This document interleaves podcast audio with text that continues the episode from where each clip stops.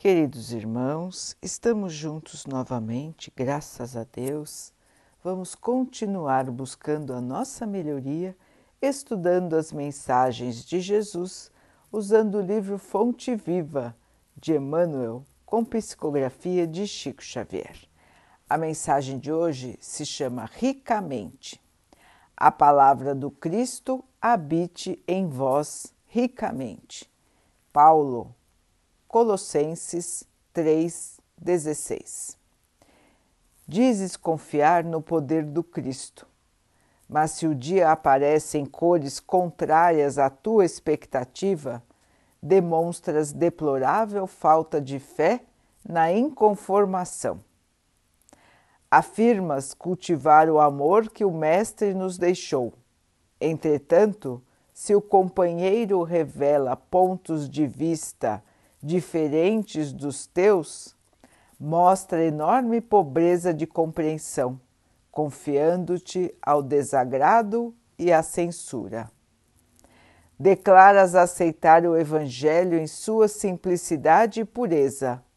Contudo, se o Senhor te, pega, te pede algum sacrifício perfeitamente compatível com as tuas possibilidades, exibes incontestável carência de cooperação, lançando provocações e solicitando reparações.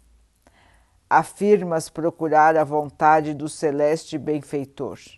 No entanto, se os teus caprichos não se encontram satisfeitos, mostra lastimável miséria de paciência e esperança, lançando teus melhores pensamentos ao lamaçal do desencanto. Acenderemos, porém, a luz permanecendo nas trevas? Daremos testemunho de obediência exaltando a revolta? Ensinaremos a serenidade inclinando-nos à desesperação? Proclamaremos a glória do amor cultivando o ódio? A palavra do Cristo não nos convida a marchar na fraqueza ou na lamentação, como se fôssemos tutelados da ignorância. Segundo a conceituação iluminada de Paulo, a Boa Nova deve irradiar-se de nossa vida, morando na nossa alma ricamente.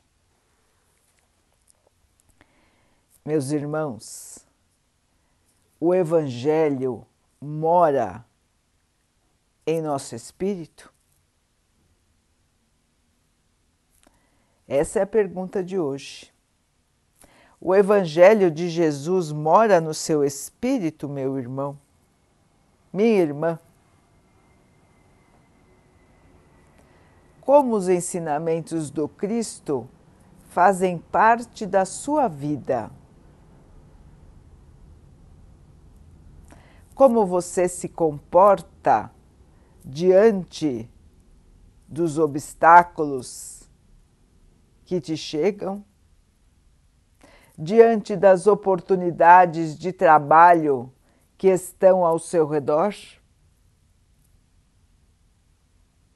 Como você colabora com a transformação do mundo? Como você colabora com a vitória do bem?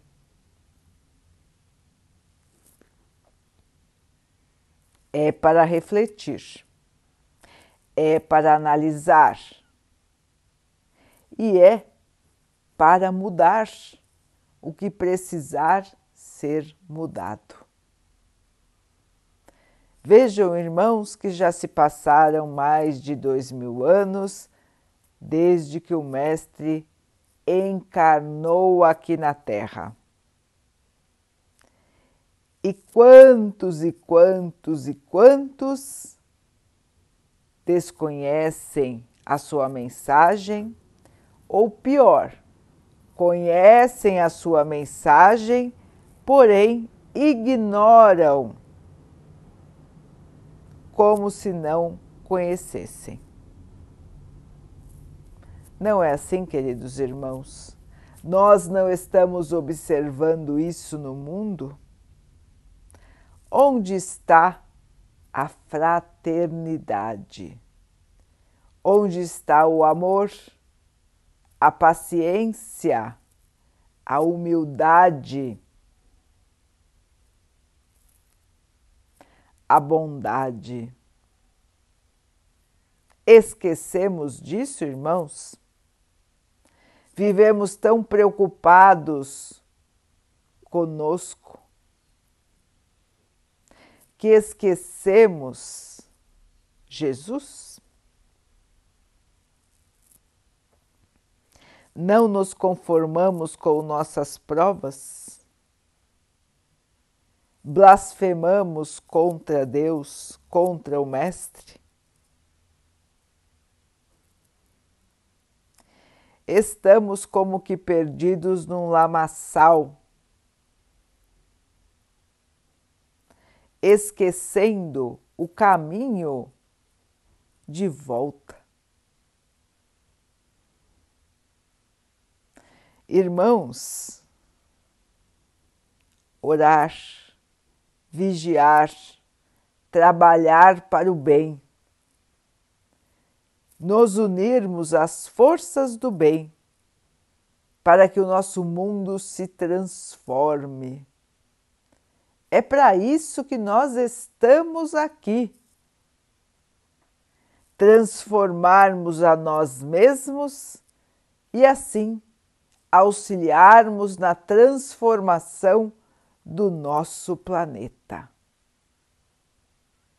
Chega de perder tempo, irmãos Chega de viver na ilusão. Vamos olhar para dentro. Vamos verificar a quantas anda o Evangelho dentro do nosso coração, do nosso espírito. E vamos tomar providências, irmãos. Sempre é hora de mudar Sempre é hora de tomar outro rumo. Cada novo minuto que passa no relógio é uma nova oportunidade para que possamos evoluir, crescer. Irmãos, Jesus nos aguarda. Ele precisa de nossos braços, de nossa boa vontade para a transformação do nosso planeta. Ele conta com cada um de nós, nós que nos dizemos cristãos. E muitas vezes estamos tão longe do Mestre. Mais um chamado, queridos irmãos, para a nossa consciência, para que possamos transmitir o bem, transmitir o amor de Jesus, que deve morar no nosso coração, mas que nós possamos transmiti-lo a todos os nossos irmãos e também todos os seres da criação, os animais, a água, a terra, o ar, as plantas, todos são criação do Pai. E para todos nós devemos respeito, amor, cuidado, paciência compreensão. Queridos irmãos, é hora de agirmos verdadeiramente como cristãos.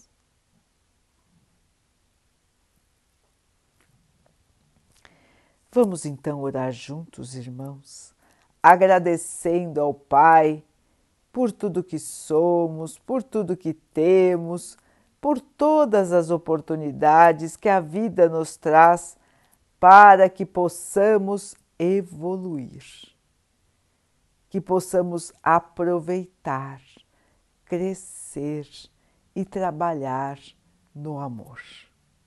Que o Pai possa assim nos abençoar e abençoe a todos os nossos irmãos. Que Ele abençoe os animais, as águas, as plantas e o ar do nosso planeta e que possa abençoar a água que colocamos sobre a mesa para que ela possa nos trazer a calma e que ela nos proteja dos males e das doenças. Queridos irmãos, fiquem, estejam e permaneçam com Jesus. Até amanhã.